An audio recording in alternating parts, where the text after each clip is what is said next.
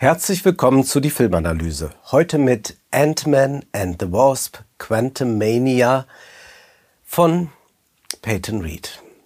Wir treten in die fünfte Phase des Marvel-Universums ein und man ist doch leicht irritiert oder sehr stark irritiert. Und wenn man dem Ganzen ein bisschen ratlos gegenübersteht, dann hilft manchmal etwas. Manchmal muss man, um einen Film zu verstehen, einen anderen zu Rate ziehen. Natürlich kein Marvel-Film. Derzeit läuft ein B-Movie in den Kinos. Ein Zehntel hat es von Ant-Man gekostet, aber dieser Film ist zehnmal besser, was allerdings auch nicht besonders schwer ist. Wir sprechen von Plane von Jean-François Richer.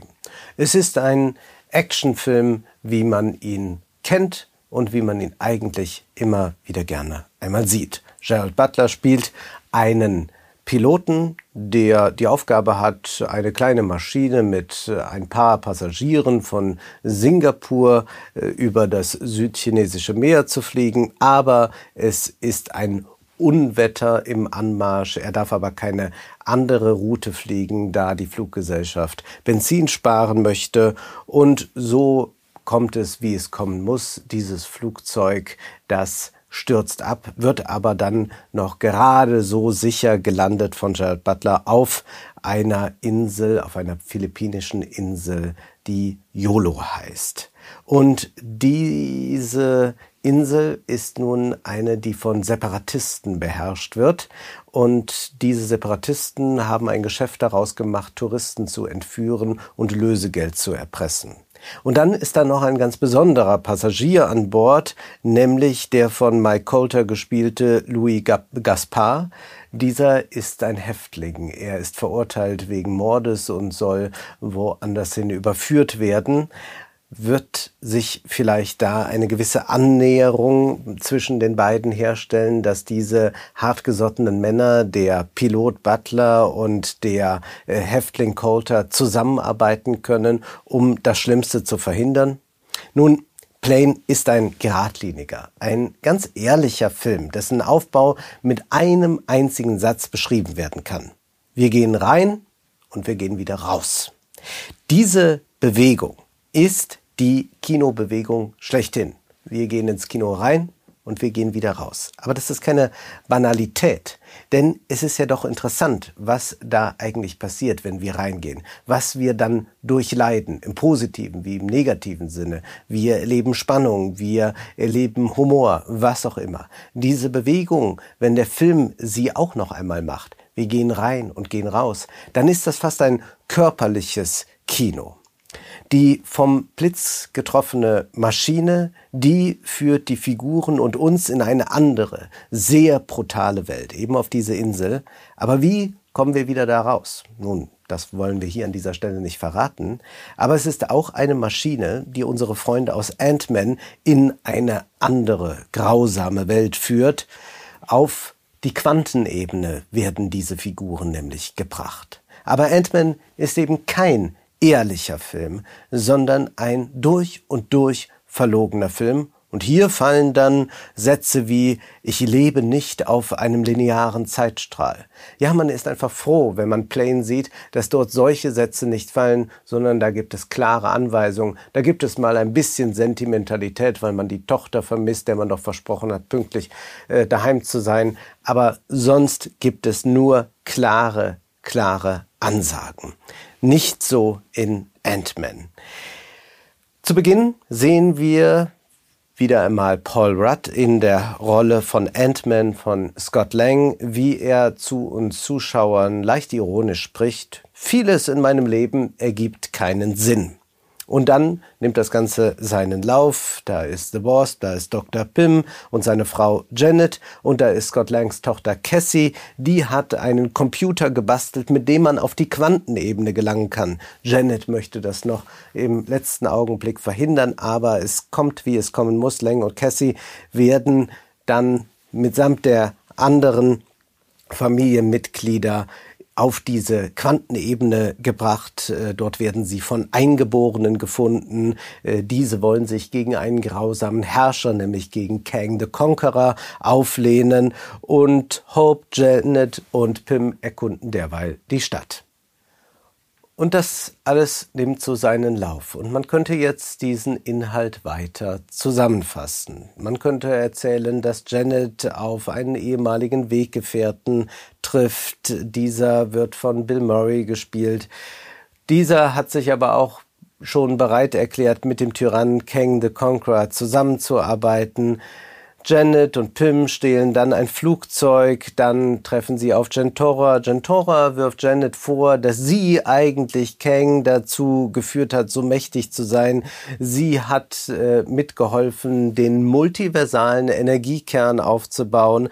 Dann begegnen wir und die Figuren einer Roboterarmee. Angeführt wird diese von Darren Cross, auch Modoc genannt, Scott Lang und die Seinen werden dann zum Oberschurken zu Kang the Conqueror gebracht. Es gibt weitere Missverständnisse, einen Aufstand, Charakterumschwünge. Janet repariert dann schon mal den Energiekern. Man muss ja ein Portal bilden, damit man auch irgendwann diese Quantenebene wieder verlassen kann. Und dabei muss man achten, dass Kang nicht mitkommt. Er soll ja stattdessen in die Vergessenheit gezogen werden. Und dann gibt es diese üblichen Post-Credit-Szenen, die das Ganze noch ein bisschen komplizierter machen. In der Filmanalyse zum ersten Teil lobte ich, dass die Handlung übersichtlich geradezu schlicht war. Das kann man nun von diesem Teil nicht mehr behaupten. Scott Lang begann ja als sein Held wider Willen. Eigentlich war er ähnlich wie Jared Butler, der jetzt reingeworfen wurde in ein Abenteuer und sich dort bewähren musste. Aber diesen Charme, den versprüht der neue Ant-Man überhaupt nicht mehr. Das Marvel-Universum wird immer mehr aufgebauscht, um dieses dümmliche Produkt immer noch weiter am Leben zu halten, immer noch irgendeinen Film daran anschließen zu können. Disneys Marvel sorgt mit seiner Dominanz für eine unglaubliche Trostlosigkeit in den Kinos. Nichts Neues entsteht. Alles, was man hier gesehen hat, ist nur die Verwurstung dessen, was diese Marvel-Filme seit nun über zehn Jahren schon tun. Es ist ein reines popkulturelles Wiederkäuen. Und ich lege mich fest, nichts, nichts hat der Filmkultur der letzten 50 Jahre mehr geschadet als Marvel. Es sind durch und durch hässliche Filme, es sind Filme, die an einem vorbeirauschen und man behält nichts im Sinn, die nur darauf angelegt sind, dass im nächsten Teil wieder erklärt wird, was zuvor geschehen ist, um dann schon zu antizipieren, was im darauffolgenden Teil geschehen wird. Es ist unerträglich. Unerträglich auch diese metaphysische und pseudowissenschaftliche Überfrachtung. Eigentlich ist Ant-Man nämlich auch nur ein Wir gehen rein und gehen wieder raus Film. Aber dagegen sträubt man sich natürlich. So etwas will man nicht erzählen. So billig kommt man hier nicht weg. Wie man ja auch nicht einfach einen Donut kaufen kann oder einen Sneaker oder einen Hotelaufenthalt haben kann, sondern es muss alles noch angereichert werden mit einer Philosophie und mit was weiß ich alles. So auch hier. Es muss in Flashbacks äh, mit ermüdenden Erklärdialogen erzählt und erklärt werden, warum dies sich nun so verhält und wer noch aus der Vergangenheit wieder in die Zukunft springen könnte, in irgendeiner Linearität gefangen ist, was auch immer. Und dabei wird das Publikum nach Strich und Faden verarscht. Anders lässt es sich nicht sagen. Denn am Ende des Films, da spricht Scott Lang wieder zu uns. Er läuft wieder fröhlich durch die Stadt. Und er sagt ja anfangs, dass in seinem Leben nicht alles Sinn ergibt. Und jetzt ist seine Feststellung, es muss auch nicht alles Sinn ergeben. Das heißt, wir haben da so eine Dose mal aufgeschraubt, haben mal reingeschaut, haben äh, zwei Stunden sind wir da durchgerührt worden, dann schrauben wir den Deckel wieder drauf und dann ist wieder gut. Ah ja, war da eigentlich irgendetwas? Man geht auf eine andere Ebene um dann eigentlich nochmal denselben Marvel-Film abzufahren, den man schon hundertmal gesehen hatte. Es ist ein bisschen wie ein Avatar, ja, auch da muss man nochmal in irgendeine neue Welt aufbrechen, um dann eigentlich so ein 80er, 90er Jahre äh, hemdsärmeliges Actionkino zu veranstalten. Immerhin aber schafft es ja Cameron noch, ein paar originelle Figuren zu kreieren, ein paar tolle Landschaften zu zeichnen. Das ist hier nicht anzutreffen. Wie soll man diese Ästhetik des neuen Ant-Man beschreiben? Nun, das ist eine ungute Mischung aus George Lucas erster und zweiter Star Wars Trilogie. Würde plötzlich neben Ant-Man auch noch Jaja Binks auftauchen, man würde sich überhaupt nicht wundern. Hinzu kommt diese entsetzliche Beliebigkeitsdramaturgie. Überbietung, Überbietung, da nochmal eine Milliarde Tote und das könnte passieren und dann können noch diese 100 Superschurken ankommen. Und was eigentlich, wenn Kang ganz viele äh, sein kann, wenn er in Multiversen unterwegs ist? Es ist nicht auszuhalten. Und angereichert wird es dann noch mit einer unerträglichen Esoterik, es ist nämlich so eine Sehnsucht dann, dass doch ein bisschen Sinn da sein könnte. Also nicht alles muss Sinn ergeben, aber so ein bisschen Sinn soll es dann doch sein. Es ist aber die reine Sehnsucht nach tiefer Flachheit und unverbindlicher Verbindlichkeit. Denn es geht hier nie um ein philosophisches Programm. Es geht ja noch nicht mal um irgendeine ganz klare Religion, sondern es wird so alles mit zusammengetragen, was man finden kann und daraus rührt man sich irgendetwas zurecht. Und das ist dann auch das ästhetische Programm. Da werden nur scheinbar riesige Welten eröffnet, äh, bei denen man kilometerweit sehen kann. Nein, es handelt sich eigentlich um ganz flache Hintergründe auf dieser Quantenebene. Es erscheint, auch wenn es alles mit dem Computer gemacht ist, wie aufgemalte Kulissen und davor stehen die Schauspieler. Die stehen ganz vorne am Bildrand und agieren. Kurzum, es gibt eigentlich gar keine Räume, die sich auftun und so gibt es auch keine Gegenwelten. Und das ist auch gar nicht gewollt, denn genauer betrachtet geht es doch um Folgendes. Das Quantenthema ist nur eine notdürftige Bemäntelung des Immergleichen. Matrix funktionierte ja auch so, dass man dahinter blicken kann. Aber es ging darum, dass man die Wirklichkeit als Schein entlarvt. Bei Ant-Man geht es darum, dass man nur diese Wirklichkeit, die uns am Anfang und am Ende gezeigt wird, noch einmal stabilisiert. Dass man sagt, ja, da im Hintergrund muss noch irgendwas gerichtet werden, aber sonst ist alles gut. Es gibt ein bisschen Sinn oder es ergibt gar keinen Sinn, wie auch immer. Wir haben jetzt bei Marvel diese Entwicklung hin zum Multiversumsfilm und das ist einfach nur aufgeblasen. Es ist einfach nur Müll, um weiter dieses Franchise auserzählen zu können, das sich nie auserzählen lässt, weil ja immer noch irgendein neues Universum entstehen kann. Dabei entsteht dramaturgisch nichts Neues, philosophisch nichts Neues und ästhetisch nichts Neues. Eigentlich müsste sich jeder Multiversumsfilm an einem Film messen lassen, und zwar an Everything, Everywhere, All at Once. Ant-Man ist, wie so viele Marvel-Filme, ein Entlastungsfilm. Die politische Bedeutung, über die sollten wir schon sprechen, die in diesem Film liegt, die sagt doch eigentlich dem Zuschauer, fühle dich gut regiert.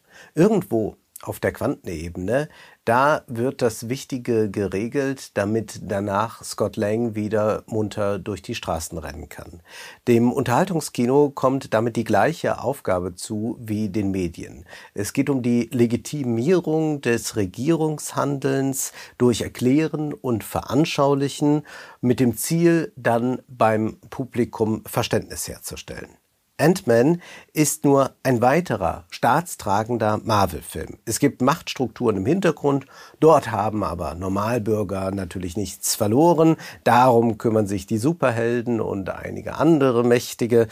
Und was wir doch hier vorfinden, ist reine Hinterzimmerpolitik, die hier legitimiert wird. Die Gesellschaft wird so regiert, aber nirgends gibt es den Ansatz, dass man sich selbst oder zumindest anders regieren könnte. Blicken wir noch einmal auf Plane. Erzählt wird hier auch von einem Hinterzimmer, ein bisschen zumindest. Wie kann man Passagiere und Crew retten? Man benötigt ebenfalls, so entschließt man sich, eine kleine Avengers-Truppe. Die muss eingreifen, um das Schlimmste zu verhindern.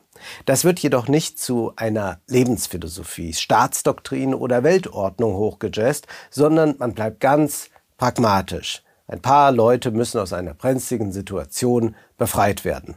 Was tun wir? Ah ja, dann tun wir doch das. Punkt. Es ist damit auch sehr reines Kino. Und diese Geradlinigkeit, die hat nichts zu tun mit Plumpheit oder mit Doofheit. Keineswegs. Plane lässt viel mehr Raum zum Denken als Ant-Man. Wir genießen nämlich in diesem Film den Ausnahmezustand. Das tun wir häufig, wenn wir ins Kino gehen. Aber mehr noch, wir genießen unsere Fragilität, wir genießen unsere die, die Negation unserer Existenz. Wir genießen gewisserweise unsere eigene Sterblichkeit, dass man plötzlich wo landen kann und was ist dann? Wir gehen hinaus, wie wir reingegangen sind? Nein, ein bisschen anders schon. Es wäre zu viel gesagt, dass man da rausgeht und man ist ein anderer geworden nach Plane. Aber vielleicht ist es doch eine neue Vorsicht, die einen umgibt. Vielleicht ein neues Gespür für die Dinge. Hat man nicht doch da ein merkwürdiges Knacken gerade in der Tiefgarage vernommen? Das immerhin löst Plane aus und es ermöglicht auch den reinen Kinogenuss, weil nicht alles verstellt wird durch irgendwelche äh, metaphysischen Erklärungen, durch irgendeine Pseudowissenschaft. Wir greifen, auch wenn es nur auf der Leinwand ist, einmal hinein ins volle Leben, wenn wir Plane sehen. Nicht so in Ant-Man. In Ant-Man schauen wir nur, aber wir sehen nicht. Das war die Filmanalyse mit Wolfgang M. Schmidt. Ihr könnt den Podcast finanziell unterstützen. Entweder unter www.paypal.me-filmanalyse oder unter der in der Beschreibung angegebenen Bankverbindung. Vielen Dank.